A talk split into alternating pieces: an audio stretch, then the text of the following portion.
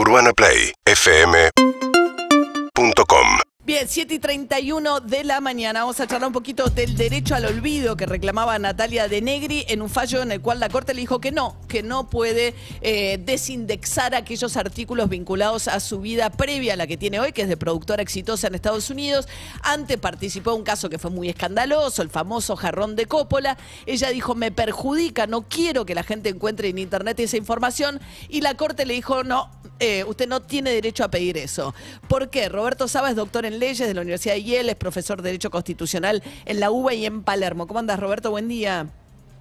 Está Buen día, María. Ahí va. No, no, está ahí, está, ahí está, ahí está. ¿Qué, tal, María? Buen día. Bien? ¿Cómo Buen te va? día, bien. Bueno, e, es, eh, en este caso, gran parte de las organizaciones civiles y demás que defienden, defienden el derecho a, a la libertad de expresión estaban del lado del que falló finalmente la Corte, ¿no?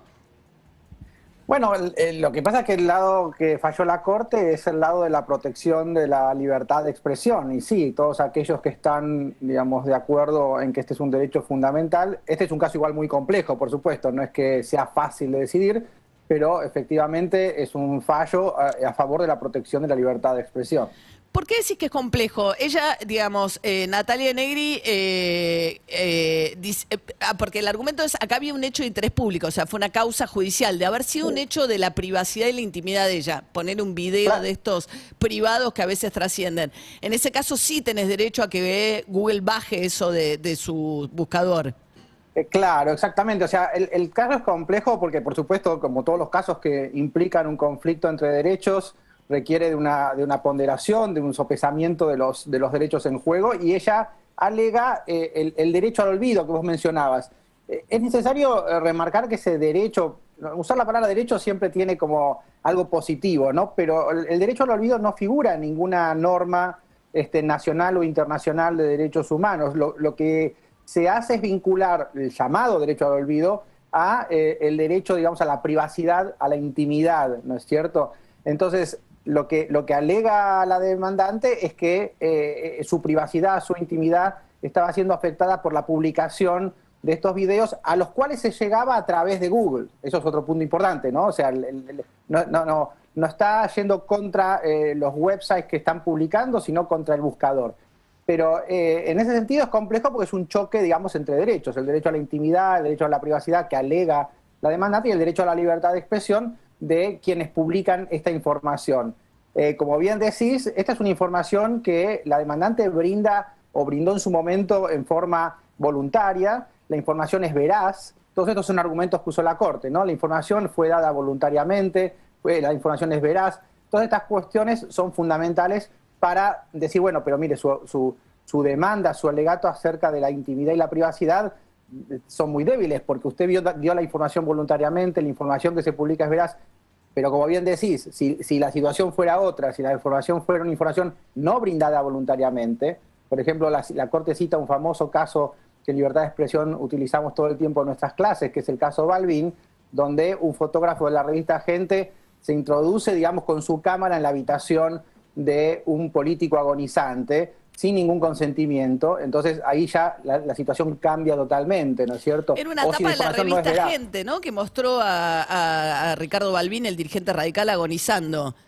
Exacto, exacto. Entonces, este, cuando la información no está brindada voluntariamente, cuando la información no es veraz, como, como ha sucedido en otros casos que la Corte ha decidido, eh, la situación es completamente distinta y en el derecho comparado, en Argentina, en otros países, se ha eh, reconocido, digamos, el derecho a que la persona reclame porque esa información no este, figure en Internet. Y bueno, acá la complejidad tiene que ver con que, como bien sabemos, este, Internet no tiene un lugar físico determinado, este, cómo hago para eh, hacer que algo no figure. Bueno, una estrategia es pedirle a los buscadores que no incluyan esos, esas, esos links, digamos, en la búsqueda. Mm. Estamos charlando Este, con el abogado Roberto Saba del fallo de Natalia de Negri. O sea que para pedirle a, a los buscadores que no incluyan una información, esa información, en base a lo que dijo ayer la Corte, tiene que ser o no veraz o ser una clara violación al derecho a la intimidad. Exacto. En, ese- en esos casos eh, todavía, digamos, seguiría el conflicto entre libertad de expresión y esos derechos y es muy probable, depende del caso, que eh, esa información pudiera bajarse. Otro dato importante, te tiro un par de datos importantes que me parecen del caso. Eh, lo que vos decías, la información es, dice la Corte, es de interés público. Este, ¿Qué quiere decir esto? Que la Corte está apelando a lo que la, Corte Interamericana de Derechos Humanos ha eh, señalado en, el sentido de que la libertad de expresión tiene una dimensión individual, pero también tiene una dimensión social. O sea, hay un derecho del que se expresa y un derecho de toda la comunidad a saber, a tener esa información. Y, lo que dice la Corte es que en este caso esto se trata de un caso de, también de interés público, lo cual estaría vinculado con ese interés social en recibir esa información. Y por último, que el fallo es unánime. Eh, como bien sabemos, no estamos acostumbrados en la Corte a fallos unánimes, unánimes en sus fundamentos, o sea, coinciden en la resolución y coinciden en los fundamentos. Es un fallo en ese sentido muy sólido y muy fuerte, ¿no? Bien. Muchas gracias, Roberto Saba. Muchas gracias a vos, María. Hasta luego. Era el abogado y doctor en leyes eh, Roberto Saba, profesor de la Universidad de Buenos Aires y de Palermo, a propósito del fallo que le negó el llamado derecho al olvido, que como decía Roberto, no existe, a Natalia Negri por el caso del jarrón de Coppola. ¿eh? Eh, ella era está muy cambiada, incluso su fisonomía, ¿no? de respecto a lo que nos la acordamos en la década del 90, iba a los programas Mauroviales, ¿no? Cuando lo encuentra el jarrón con cocaína a Guillermo Coppola. Y quien, y quien va a estar muy interesada en este fallo es Samantha Farhat, que también era la otra protagonista del escándalo Coppola, porque ella dijo que estaba esperando la definición de Natalia de Negri para pedir lo mismo. Ah, mira, bueno, no lo van a poder pedir. Seguimos en Instagram y Twitter. Arroba Urbana Play FM